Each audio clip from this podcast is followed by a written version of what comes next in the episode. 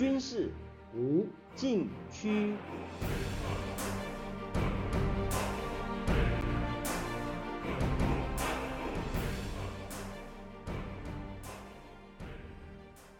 听众朋友们，大家好，您现在收听的是自由亚洲电台的军事无禁区栏目，我是栏目的主持人齐乐意。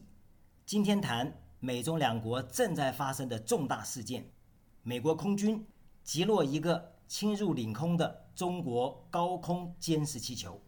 该气球一月二十八日被发现在美国阿拉斯加州附近，并且侵入美国领空。一周后，也就是二月四日。美国出动 F 二十二战斗机，发射一枚 AIM 九 X 响尾蛇空对空导弹，将其击落在南卡州的外海。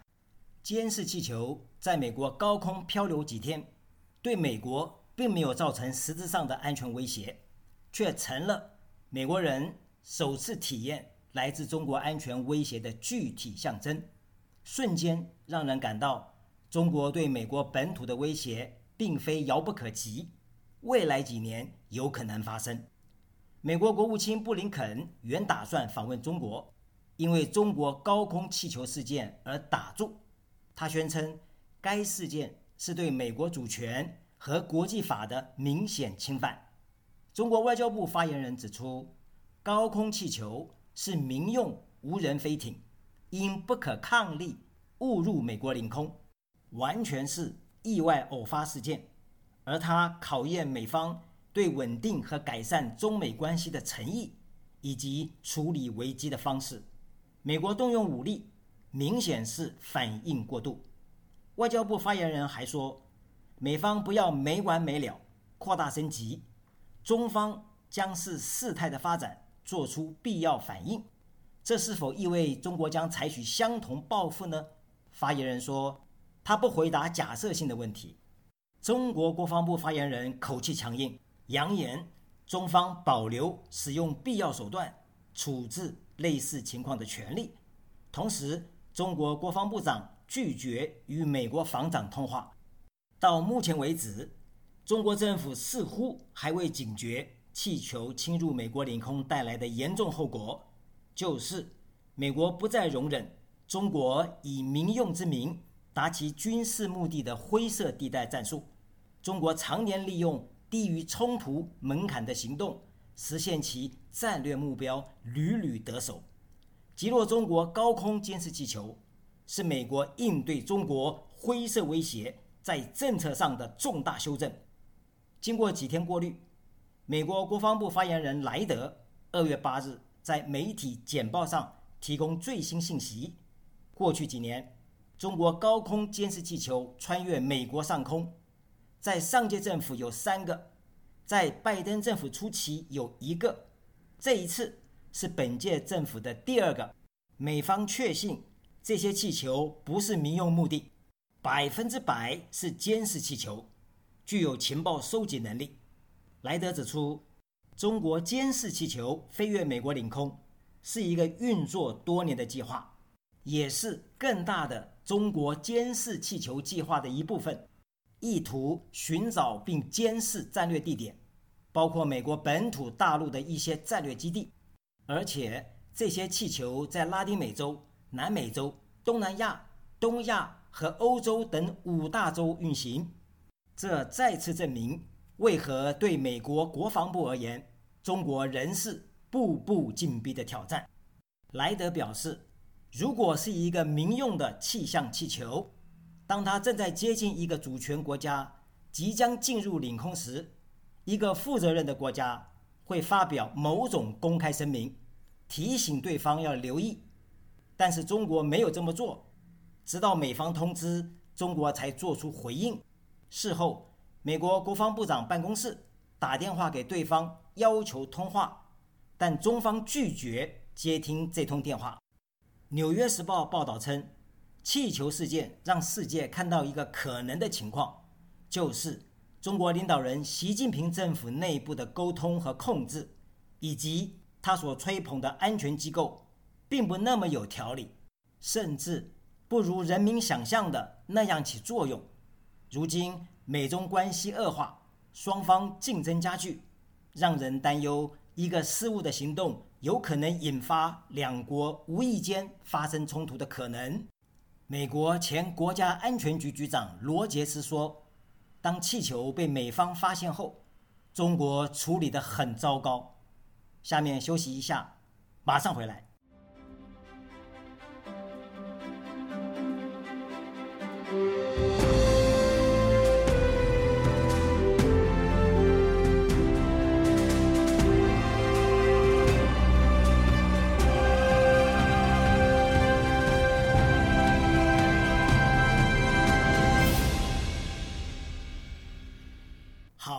继续来谈。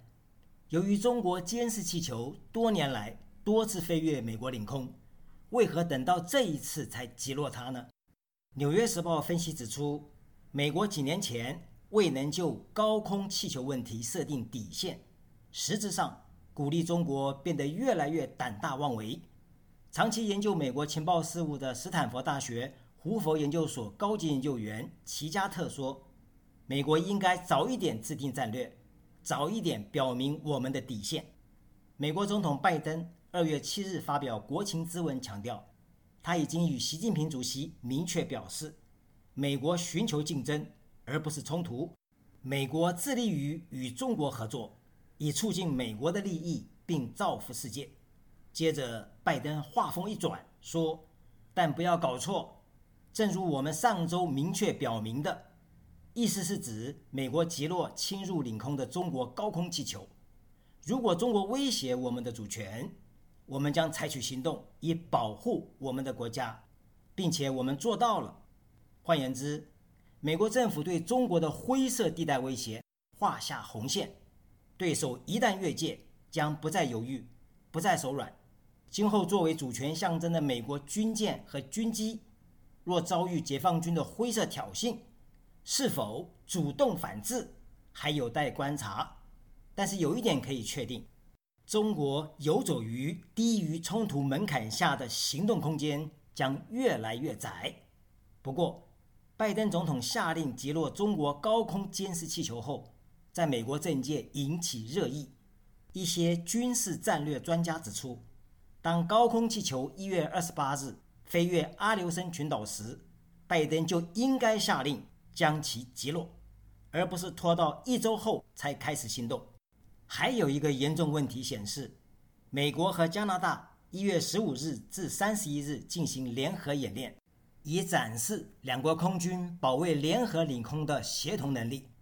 但是在演习的最后四天里，中国的监视气球飞越阿拉斯加和加拿大西部，凸显美加两国防空系统的漏洞，以及。美国政治和军事领导人未能当机立断采取行动的弱点，美国北方司令部兼北美防空司令部司令范赫克对此作出解释：美方评估监视气球没有对美国造成重大情收风险，因此利用气球漂流时间收集美方需要的情报，使美国有机会评估中国实际在做什么。气球上存在什么类型的传输能力？那个时间框架就收集情报价值来说是值得的。既然气球未造成实质上的安全威胁，美国为何大动干戈？媒体吵得沸沸扬扬呢？美国企业研究所高级研究员、陆军退役少将费拉里指出，即使气球没有武装，也对美国构成风险。这一次气球飞行。可以用来测试美国探测来袭威胁的能力，并且找到美国防空预警系统的漏洞，还可能让中国感觉到高空卫星无法探测到的电磁辐射，比如低功率的无线电频率。这可以帮助中国了解美国不同武器系统之间如何进行通信。解放军报二零二一年底。曾报道高空气球在战场上的妙用，在近现代战争和准军事行动中作用凸显。高空气球具备驻空时间长、覆盖面广、消费比高和自护性强（导弹攻击除外）等特点。气球可以利用平流层高空，在敌后区域播撒大量微型射频传感器，通过无线电波和 WiFi 等电子信号，用于战场态势理解和目标定位、服务和引导多域火力，实施更为精确的定点打击。美国军事战略界之所以严正面对中国高空气球侵入美国领空的理由，也在于此。美国电磁脉冲武器专家派恩二月七日在《国家利益》杂志网站分析指出，一个巨大的高空气球可以作为超级电磁脉冲武器或高当量核武器的载台，能携带某种干扰装置，有可能干扰。美国的核武指挥和控制系统，美国联邦调查局先前在华盛顿特区发现了这样一个装置，据信它能够扰乱核发射命令。电磁脉冲武器能产生高强度电磁脉冲能量，以辐射方式攻击电子信息系统，瞬间破坏特定区域内的雷达、计算机和其他电子设备，达到瘫痪指挥控制。及作战系统的目的，派恩认为，北京很可能利用高空气球进行战略试探，并警告美国：如果中国入侵台湾，美国不要干预，否则中国有能力利用高空气球搭载核武器和超级电磁脉冲武器打击美国本土。这也许过于危言耸听，如果美国政府不严阵以待。中国高空气球带来的巨大风险确实存在。下面休息一下，马上回来。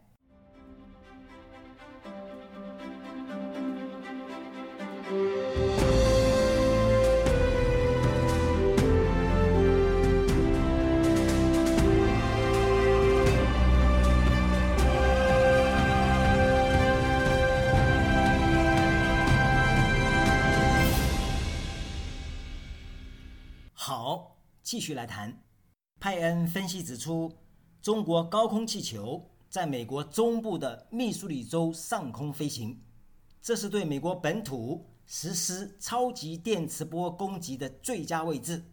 气球也可以携带小型核武器，每件重量不到两百磅。一九五零年代末期，美国已经研制出最小的战术核武器，仅重五十六磅。高空气球。若配备小型战术核武器，至少可以用来对华盛顿特区实施斩首打击，一举消灭美国最高政治和军事领导人。同样的，如果气球配备炭疽病原等生物武器，在美国上空撒下炭疽杆菌，数百万美国人将面临生命威胁，杀伤率高达百分之九十。另一种可能是。气球可能携带一枚放射性炸弹，其破坏力可能蔓延到人口密集地区。如果有一天中国真的这么干，并且威胁美国，若试图击落气球，中国将自动引爆大规模杀伤性武器装置。到时候美国政府如何应对？其后果是中国透过高空气球对美国进行战略勒索。迫使白宫接受要求，包括取消美国三位一体和打击力量的警戒状态，实际上就是破坏美国战略核威慑的可信度，以及解除美国用来吓阻中国对美国本土攻击的能力。派恩认为，中国高空气球侵入美国领空最重要也最能改变游戏规则的情报，在于测试拜登政府。是否在中国搭载有核武能力的高空载台飞越美国上空时将其击落？结果，美国做到了。今后中国惯用的灰色地带战术越来越没有施展的空间。听众朋友们，您现在收听的是自由亚洲电台的军事无禁区栏目，我是栏目的主持人齐乐意，谢谢大家收听，下次再会。